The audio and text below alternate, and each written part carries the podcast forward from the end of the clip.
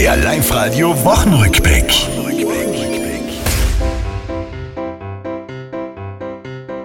Osterferien für die, die Kinder haben, galt, sie zu bespaßen, ob im Schwimmbad, Sportplatz oder Wald. Sonntag kommt der Osterhas, hat Eier gefärbt im Winter. Zeit hat der ja wohl genug. Der hat keine Frau und keine Kinder. Bei der Meldung war ich diese Woche fast entsetzt. Im Vorjahr über 1000 sich beim Heimwerken verletzt. So mancher wohl das Werkeln besser bleiben lasst. Grund sind meist zwei linke Hände. Meistens ist er botschert, ja. Weil er einfach nicht aufpasst. Nehammer bei Putin, der Besuch, der war umstritten und der Investor rund um Wacker lässt sich weiter bitten. Innsbruck ohne Wacker, das wär schade, finden wir.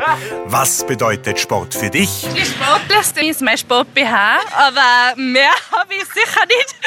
Sportlich sind wir. Das war's, liebe Tiroler, diese Woche, die ist vorbei.